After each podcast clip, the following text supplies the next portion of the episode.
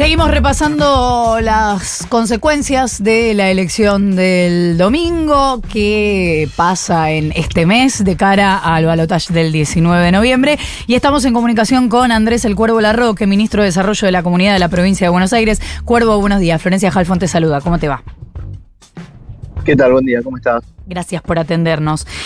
Em, ayer hablábamos con Carly Bianco, así que em, no voy a empezar por el análisis bonaerense porque lo hemos conversado bastante, pero te quiero preguntar, pensando, si le pusiéramos un 10 al momento de mayor tensión interna en estos cuatro años del Frente de Todos y un 1 al momento en que Alberto Fernández es elegido presidente.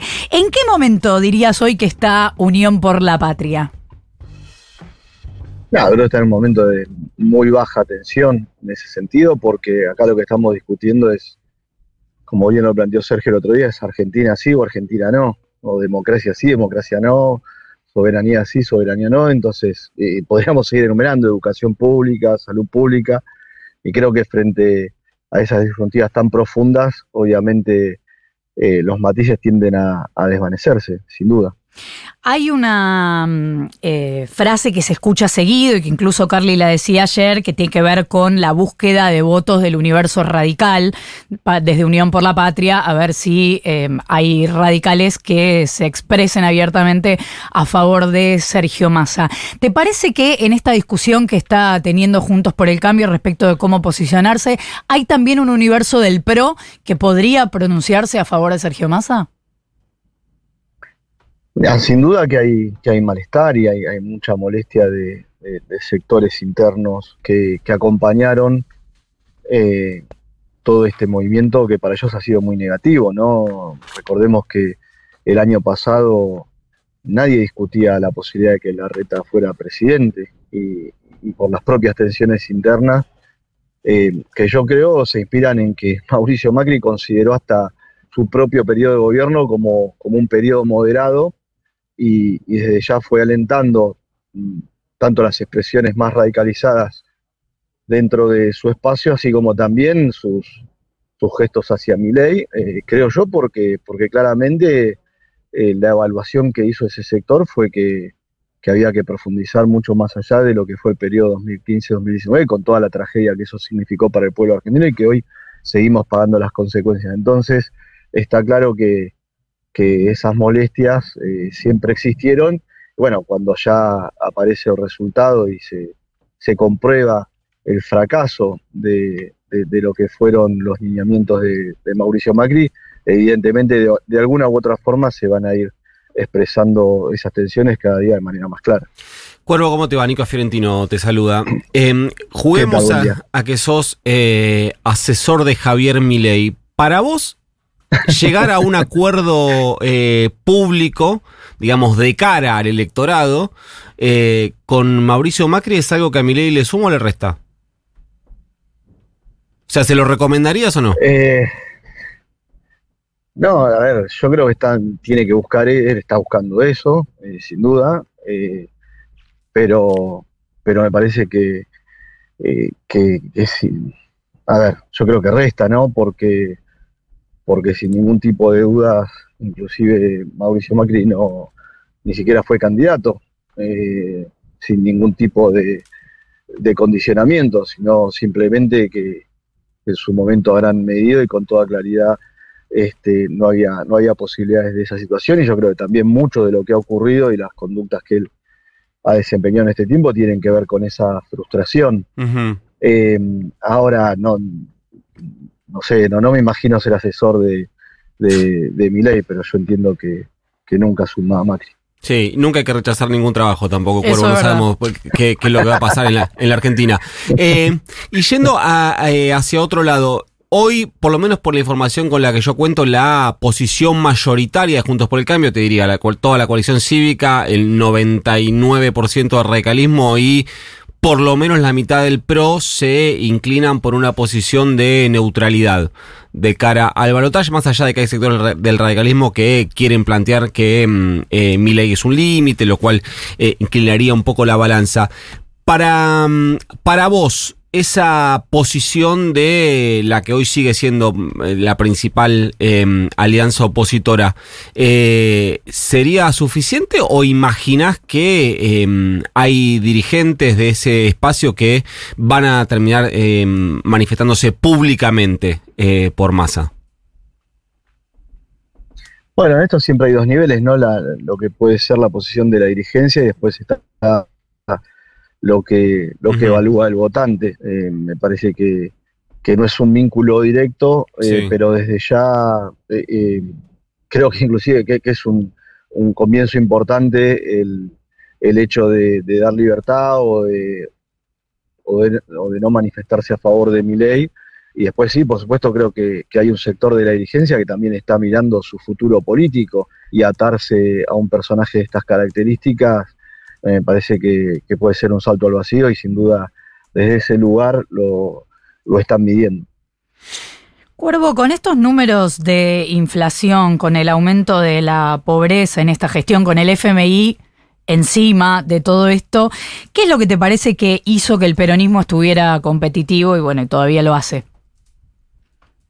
Mira, yo creo que nunca hay que subestimar a la política y mucho menos al peronismo y, por lo menos en mi caso lo fui planteando todo este tiempo. La respuesta o la búsqueda de la sociedad en esta elección tenía que ver con una apuesta a la política porque es la única manera que vos tenés de resolver los problemas económicos, eh, los problemas sociales, es, reempoderando a la política y dentro de la política sin duda el factor principal que, que puede construir ese camino es el peronismo. Así que me parece que finalmente eh, ya un sector muy importante, bueno, sin duda de manera contundente de la provincia de Buenos Aires, pero a nivel nacional un sector ya muy importante de la sociedad ha marcado ese camino.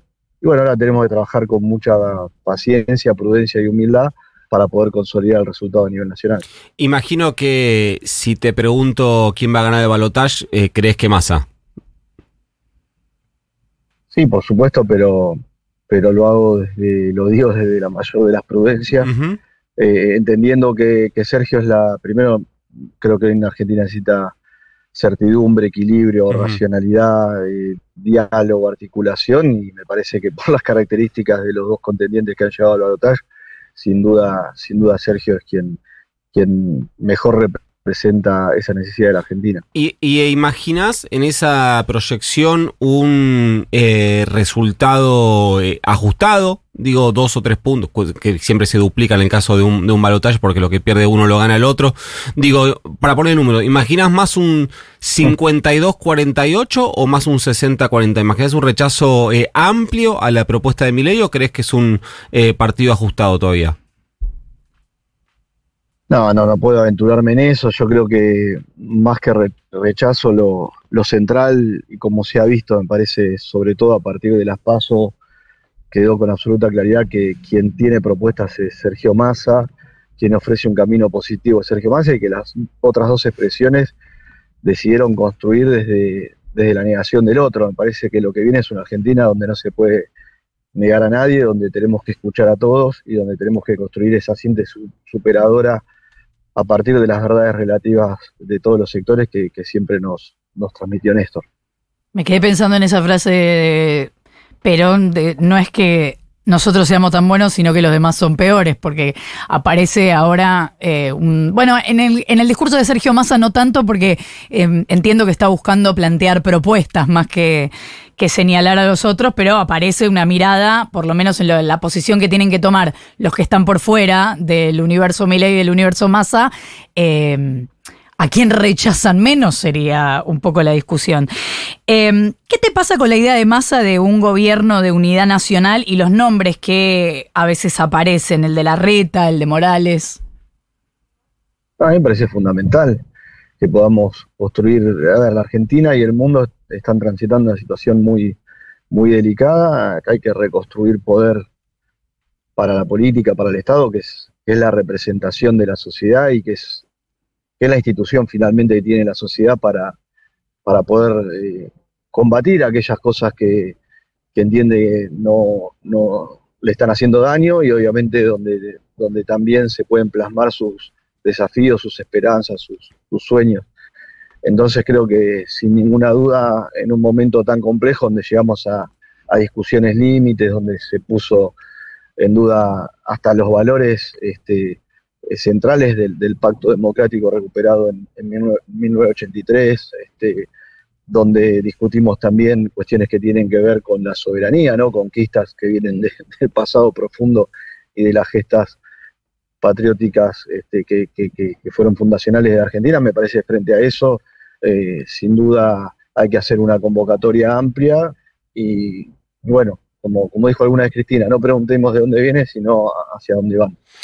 Eh, hablando de Cristina, te leo un, título eh, que tiene Clarín ahora, dice Sergio Massa, dos puntos, Cristina eligió un rol en su vida política más de distancia, de mirar desde afuera. Vos que eh, militás hace muchos años con Cristina, ¿le imaginás mirando algo desde afuera? A ver, no, no conozco, no, no vi la declaración, no la escuché la declaración, opino sobre, sobre lo que vos me estás leyendo. Eh, creo que sin duda ella cambió su, rol hace un tiempo. Eh, está claro, lo ha planteado, ha planteado el tema de, tomar el bastón de, mariscal, de que una persona sola no puede. Yo creo que hizo una multiplicidad de advertencias, más allá de que, de que nosotros, del amor y, del respeto y la admiración que, todos podemos tener por ella, eh, me parece que, que está claro que, ella dio señales ya en este tiempo respecto a que, bueno, su rol va a ser distinto. en, mi, en mi mirada, creo que sin duda Cristina es el sostén y el marco de, todo esto, que, ella siempre tiene una mirada de carácter estratégico, una mirada profunda y, bueno, en general sus advertencias se, fueron haciendo realidad, así que siempre me parece que, que hay que escucharla y, y, obviamente eh, tomar dimensión de lo que de lo que es su representación eh, en el pueblo argentino y, en la historia de nuestro país. Te pido antes de cerrar una reflexión sobre el anuncio que hizo ayer Leandro Santoro de bajarse del balotaje porteño.